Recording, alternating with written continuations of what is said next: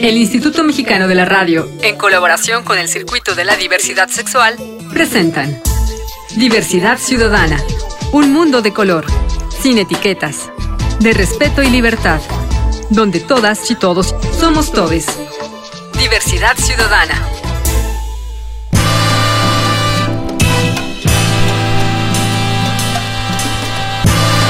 Hola, hola, ¿cómo están? ¿Cómo les va? Bienvenidas, bienvenidos y bienvenidas a Diversidad Ciudadana. Soy su amigo y anfitrión Enrique Gómez y el día de hoy vamos a platicar de un tema que me parece que no nos queda todavía muy claro y aquí tenemos un experto para aclarar este tema es matrimonio igualitario.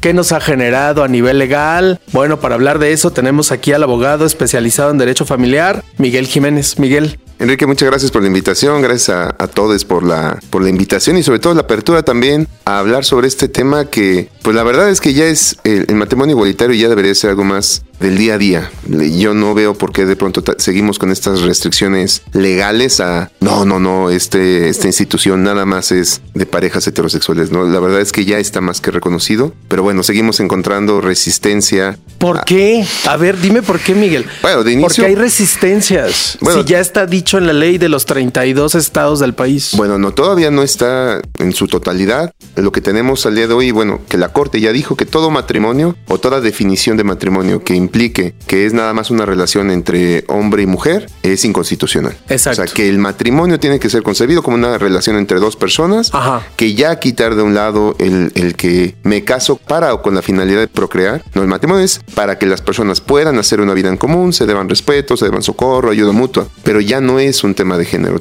Justamente, si yo me quiero casar, me caso y me caso con quien yo quiera. Claro, o sea. Independientemente del sexo, del género, no debería de la orientación. Por qué, importar. Claro. Pero todavía encontramos de repente alguna que otra legislación, tal vez en estados un poco más tradicionales ver, es, o más es, conservadores. Eso es importante. Según yo, los 32 estados de la República Mexicana ya lo tienen legalizado. Tú me dices que no. Sí, lo bueno, lo que tenemos es un criterio de la Corte, que la Corte ya dijo que el matrimonio, que es todavía reconocido como una relación entre un hombre y una mujer, Ajá. es inconstitucional. Y a base de amparos en cada estado, han estado... En algunos estados. En, en, algunos estados. Pero en otros ya está aprobado en sus códigos sí, claro, locales. Aquí en la Ciudad de México, Ajá. en el Estado de México, en varios estados de la República ya lo tenemos. Ajá. La verdad es que es poco a poco. Ya son menos. Inclusive han habido estados, ya, ya tiene un tiempo, pero por ejemplo, Nayarit, Ajá. que en algún momento dijeron, bueno, a ver, no, está el matrimonio, está el concubinato y está la relación conyugal. Y la relación conyugal es para este, personas del mismo sexo. O la unión de hecho. Ah, bueno, que la relación de hecho podría ser, es el concubinato, uh -huh. que esa es la otra. Bueno, a ver, tanto el matrimonio que se permite entre personas del mismo sexo, como el concubinato también que se permita. O sea, ya no hay, no hay razón de ser de por qué restringir y lo único que se hace es discriminar. El derecho familiar va mucho de la mano con cómo va modificándose la sociedad. Hoy lo tenemos en que hay personas que bajo su libre desarrollo pues consideran y quieren casarse con otra persona del mismo sexo y no hay razón de por qué restringir. O sea, jurídicamente no hay una razón de por qué no permitirles el, el acceso al matrimonio. Y sí hay muchas razones de por qué sí. Empezando por el artículo 1 constitucional donde dice que todas y todos somos iguales ante la ley. Y que lo primero es quitar todo lo que sea relativo a discriminación. Así es. Y entonces, entonces tan solo por ese simple artículo 1 ya está. El 1 ¿no? y después te vas al, al 4 y también. Al ¿por 4. qué? Porque el, el, artículo 4 defiende a la familia. Y a mm. ver, tu Estado, ¿quieres proteger a la familia? Pues protege a la familia permitiendo. A todas las familias. A todas las, las formas de familia, a mm. la manera en la que quieras. O sea, hoy, eh, inclusive hasta cifras del INEGI, la mayor conformación de, la, de las familias casi ya es monoparental. monoparental. Poco a poco los estados pues ya han ido soltando y reconociendo este derecho que se tiene poder integrar una nueva forma de familia. Ahora, las resistencias, Miguel, tú como abogado experto en estos temas, ¿dónde las ves? ¿Entre los mismos abogados? ¿En los juzgados?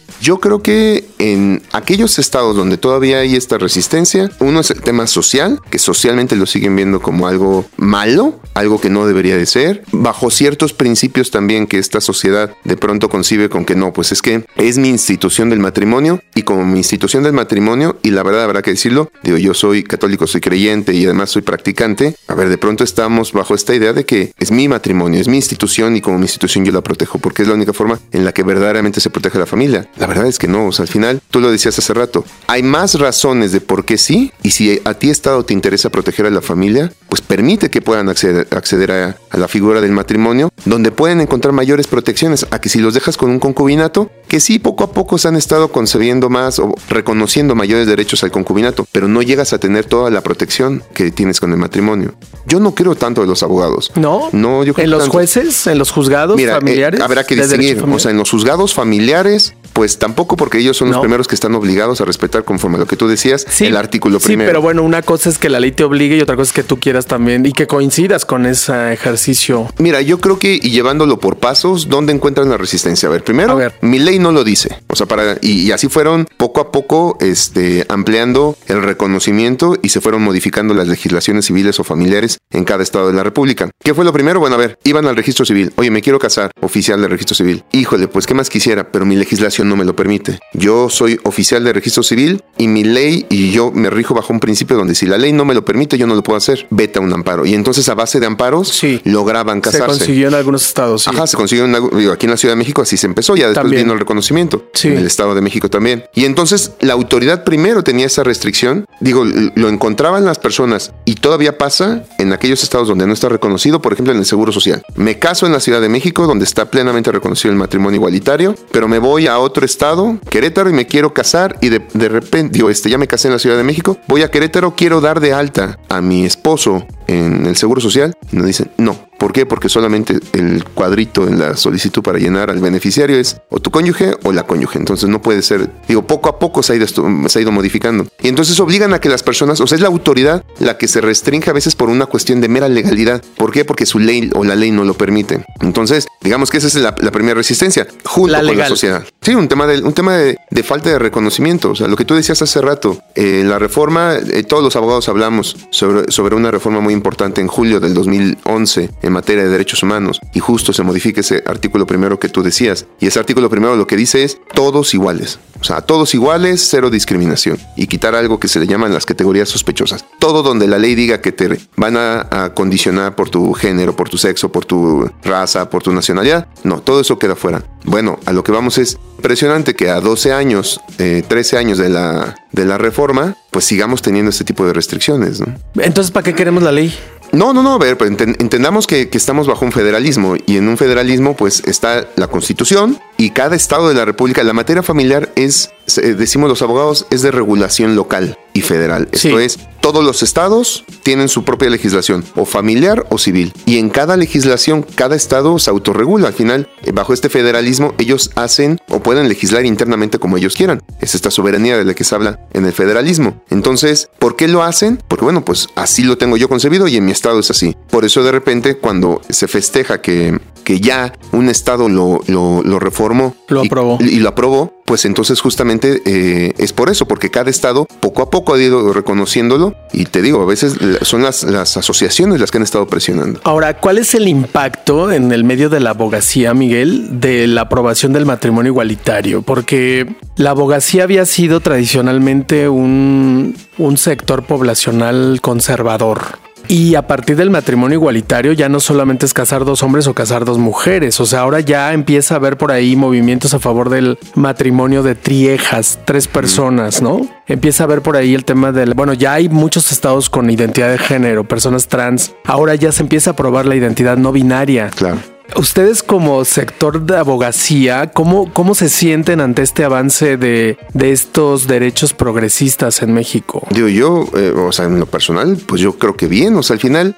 Yo no debería de por qué tener una distinción. O sea, por ejemplo. Exacto. Digo, la verdad es que eh, yo les digo a mis alumnos, creo y me da gusto que ellos ya van a crecer bajo otra mentalidad.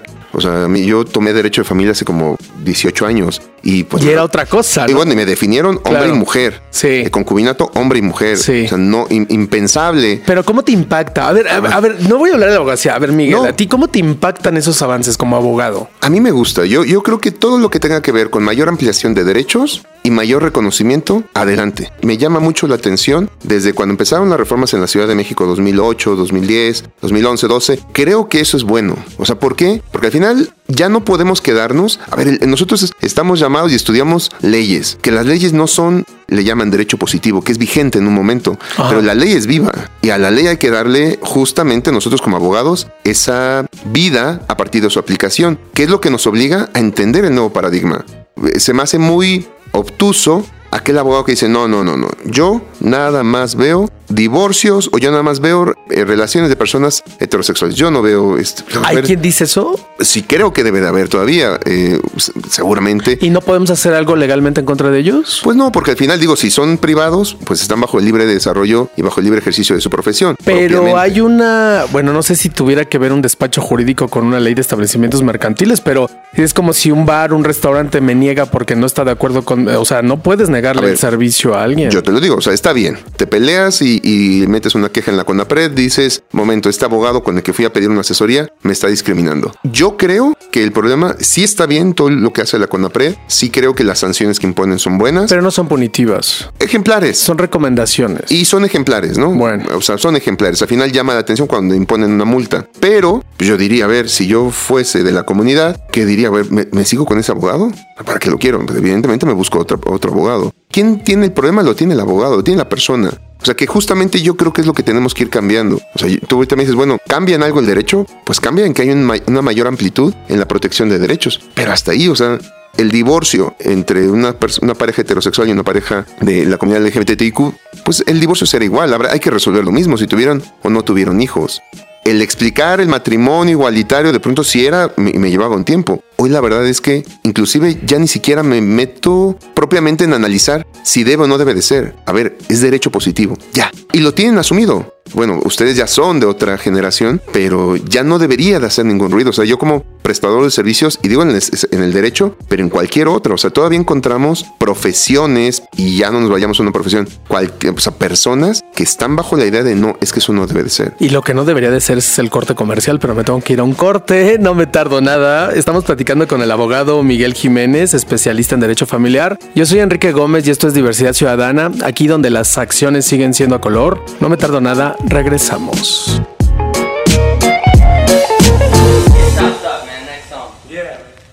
Continuamos. Diversidad Ciudadana.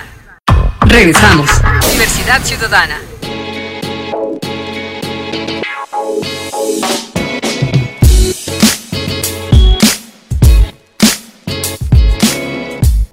Ya estamos de vuelta en Diversidad Ciudadana, donde las acciones siguen siendo a color. Les dije que no me tardaba nada y estamos platicando con el abogado Miguel Jiménez, especialista en Derecho Familiar.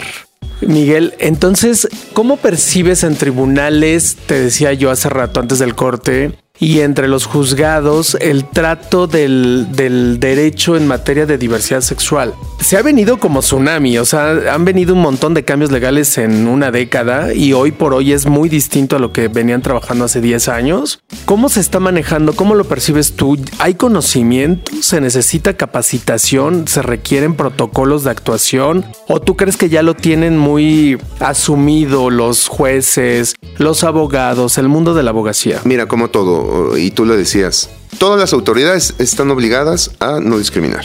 O sea, nadie puede discriminar. La autoridad, sea quien sea, y si no, debería de renunciar, pero hay, sí he de reconocer que de pronto hay jueces que están todavía en su idea de no, es que la conformación de la familia tiene que ser la, la, la heterosexual. ¿Qué nos encontramos en juzgados? Pues volvemos a lo mismo, depende mucho de los estados. Hay estados que son todavía muy, muy, muy, muy conservadores y es, híjole, no, pues este, por ejemplo, una adopción. No, pues es que permitirle la, adopción. Mejor para no decirles que no, voy a poner una serie de mayores requisitos o, ser todavía más acucioso, porque al final si cumplen con todos los elementos, pues debería yo de, conceder la adopción. No, mejor vamos a verlo de otra manera y bloquear.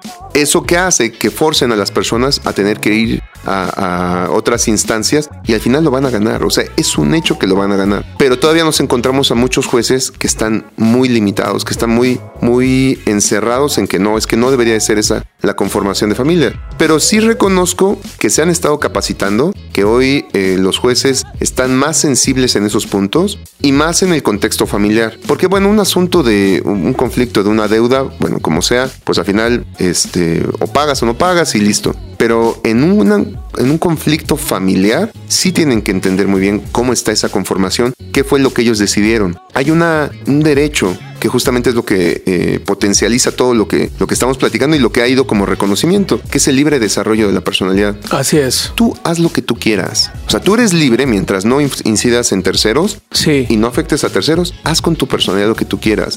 Y eso afortunadamente ha permitido el, el uso lúdico de la, de la marihuana. Así es. Tuvimos el año, el año pasado una que fue muy sonada, una resolución donde a una persona le permitieron casarse por una segunda vez con otra persona bajo esa premisa. ¿Quieres hacer eso? Ese es tu libre desarrollo de la personalidad. Haz lo que tú quieras. O sea, yo como Estado tengo que garantizar el mayor escenario y el mejor escenario para que tú puedas hacer con tu vida lo que tú quieras, que estás feliz. Porque eso es lo que debe de, que debe de ser la, la función del Estado. ¿Tú visualizas que sí en algún momento vamos a aprobar el matrimonio poliamoroso? Mira, eh, ¿Ese es el camino? A mí lo que me preocupa, o sea, no, yo les digo a mis alumnos, hoy 15 de marzo lo veo complicado. Hoy 15 de marzo del 2023. No sé el día de mañana. Puede ser. Yo nada más lo que tal vez pensaría es que hay que tener mucho cuidado con la regulación. ¿Por qué? Porque entonces el día de mañana cuando yo me muera, con mis dos esposas, ¿qué va a pasar? Se van a dividir mitad en mitad. A ver, vamos a cohabitar. Los tres vamos a cohabitar o puedo cohabitar un tiempo con uno. Cuando me reclamen alimentos, pues a una, eh, eh, las dos son dependientes económicas mías y entonces a una la acostumbré a ciertos gastos, a otra la acostumbré con otros gastos. O sea, el problema va a ser toda la regulación. Mira, eh, es que es, curioso porque de pronto nos escandalizamos con que, ah, es que si permitimos el matrimonio, digo, yo no creo que debería de ser, porque sí creo que hay un,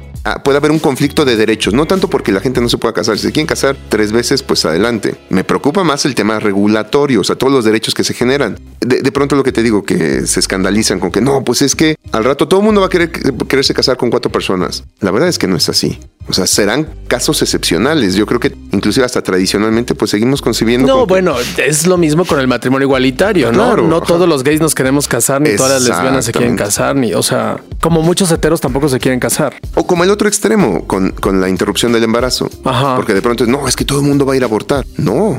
no, pues o no. sea, no, no, no, se, no lo van a tomar. Es que lo van a ocupar como método anticonceptivo. No, a ver, creo que en, esa, en eso tenemos que ser, ya madurar en la idea y no ser eh, tan conservadores en que no, pero es que eh, satanizar bajo prejuicios. Claro. Entonces, Sí, o sea, no, eh, tú lo visualizas no como un tema moral, sino como un tema técnico legal. Sí, a mí- jurídico. a mí me preocupa mucho la parte técnica jurídica. Exactamente. Bueno, pero eso debe tener solución, ¿no? Alguien se elaborará algo y Pues y seguramente saldrá. vendrán modificaciones. Dice la ley, por ejemplo, que se consideran hijos del matrimonio los nacidos dentro de este matrimonio. Si yo tengo un matrimonio con dos personas, ¿el hijo de quién es? Pues de las tres, ¿no? Pues no sé, digo, no, hoy no está Pues si reglamentado.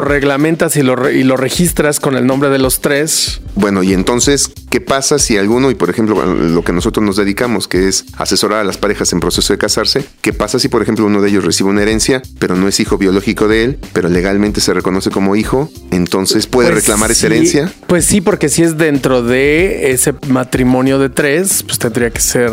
Sí, o sea, yo creo que tendría que venir a una reglamentación así, pero es a lo que, o es en lo que a mí me preocupa. Ya. El tema. Sí, la- te- el tema técnico jurídico, Sí, la verdad ¿no? es que el, el que, híjole, pues. Ahora, y ya que estás en eso, ¿cuál es el procedimiento técnico jurídico para el matrimonio igualitario? A ver, dinos. Que si alguien se quiere casar de quien nos está oyendo, son dos hombres o dos mujeres, ¿qué tienen que Eso es hacer? interesante, que no hay nada, Nada. distintivo. ¿Por qué? Porque es igual que cualquier igual que cualquier persona. persona. O sea, lo que voy es, digo, en los estados donde está permitido, Ciudad bueno, donde está más bien regulado, Ciudad de México, pues la verdad es que sus actas de nacimiento, sus identificaciones, sus CURP, este, o sea, la, la documentación que nos piden a todos. O sea, no hay una distinción, que eso es lo que, a lo que tenemos que llegar. O sea, oye, pues importa que eh, y, sucede mucho en Estados Unidos, bueno, eh, americanos que vienen a casarse a México, justamente buscando la eh, que aquí no, no hay restri- restricciones como allá en Estados Unidos, pero no, no, aquí no tenemos, o sea, no hay una distinción que yo te pudiera decir, porque además caeríamos en esa situación de discriminación si yo te dijera, es que a ellos les piden que no, o sea, no puede ser,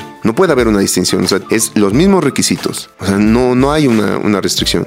Y el oficial no se puede negar a, a prestar porque él sí está obligado a prestar el servicio. Y si está reglamentado, tiene que prestar el servicio. Entonces, eh, no hay propiamente una restricción. ¿Qué es lo que pasa? Lo que se ha ido haciendo poco a poco en algunos estados. No se puede porque la legislación no lo permite. Promover un amparo. El amparo lo van a ganar. O sea, la verdad es que es un hecho que se va a ganar. Que ya son menos los estados que no, que no, lo, no lo reconocen. Lo van a ganar y entonces ya se va a poder casar. Y tú puedes ayudarle a la gente a claro. todo eso. Sí, la verdad es que... ¿Dónde, ¿Dónde te puede contactar la gente para por si Mira, alguien necesita hacerlo? Nuestras redes en Twitter nos pueden ubicar como Prenup MX, Prenup. En Facebook y en Instagram estamos, en Instagram, perdón, estamos como Prenup México y Prenup MX. Eh, nuestro sitio es www.prenup.com.mx y nuestros teléfonos son 5771 2069 y 5517 0686. tu Y- despacho está aquí en la Ciudad de México. Estamos en la Ciudad de México, tenemos representación en, en algunos estados de la República. Pero puedes llegar a cualquiera de los tema. 32 Sí, estados. y apoyarles con, con lo relativo a ese reconocimiento y con ese amparo sin ningún ¿Y problema. para, para el tema de los hijos también les ayudas? Sí, claro, bueno, de los que de los hijos. Sí, adopción de hijos Sí, en, o en- en el procedimiento de adopción también. también. Sí, también, porque volvemos a lo mismo. Al final, eh, esta concepción de no, pues es que no pueden adoptar porque, porque entonces también van a ser gays. La verdad es que es, insisto, es un pensamiento tan tonto. eh, Y lo digo, ya fue una ofensa, pero lo digo, es tan cerrado. mm, Tan me- conservador. Tan conservador. Me, corri- me corrijo y pido una disculpa por el comentario. Pero se me hace tan conservador porque no, a ver, si existe la posibilidad de que le puedan brindar un hogar Claro. a una persona que no pudo tener un hogar, caray, el derecho no puede ser este cerrado. ¿no? Selectivo. Pues sí, o sea, por Oye, supuesto. ¿y también ayudas con el tema de la identidad de género a personas trans? Sí, el- la identidad de género ya cada vez va siendo un poquito más ágil. ¿Por qué? Porque hace tiempo teníamos un procedimiento que tenía que ser judicial, ¿no? Y tenían ellos que demostrar Carísimo y larguísimo. larguísimo y además, digo, y, y después fue muy, muy criticado porque obligaba a tener que, que exhibir tu vida personal y entonces a someterte a terapias psicológicas para ver si de verdad te identificabas. No, volvemos bajo el libre desarrollo de la personalidad. Si yo me identifico o me reconozco como mujer, pues tu estado no me puedes restringir. Y entonces, que pueda hacer este trámite más rápido ante el registro civil. ¿Cuánto cuesta casarse, más o menos? Eh, depende, mucho depende. Sí. Promedio. Uf, pues, eh, Aprox. Ah, qué difícil pregunta. Qui- Quisiera hacer como un comparativo de sale más caro no des- no, No decidir. casarte, sale no, más sale, caro. sale- sale más caro casarse y no estar, no estar consciente de la decisión. Eh, Bueno, divorciarte, ¿cuánto cuesta? es que es la misma, es igual de complicado. Pero sí creo que es. Eh, a ver, en la pregunta de cuánto cuesta casarse, o sea, objetivamente, pues lo que sea de derechos, los, el oficial de registro civil cobrará algo. Este, nosotros apoyamos con el trámite de la boda civil, pero no es tan caro. O sea, no es tan caro. ¿Es más caro divorciarse entonces? Yo, yo digo, el matrimonio prorratearlo toda tu vida. Ajá. Es muy barato. El divorcio, yo creo que también depende. Prorratea eso a una vida triste, a una vida no feliz. Igual sigue estando barato.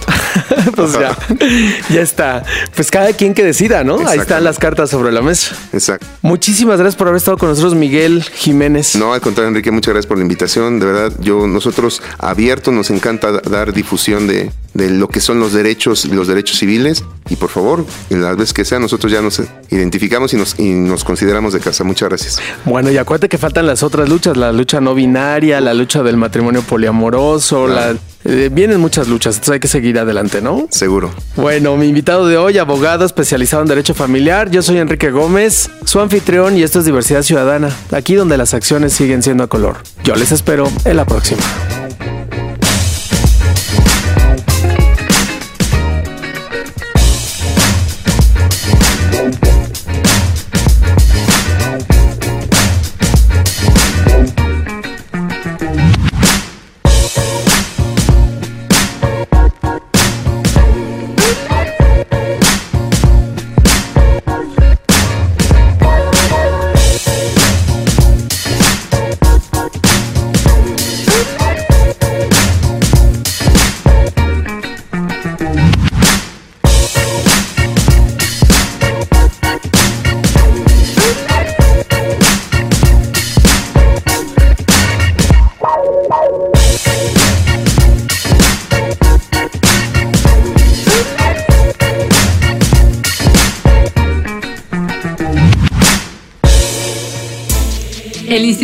De la Radio, en colaboración con el Circuito de la Diversidad Sexual, presentaron Diversidad Ciudadana, donde todas y todos somos todes. Diversidad Ciudadana.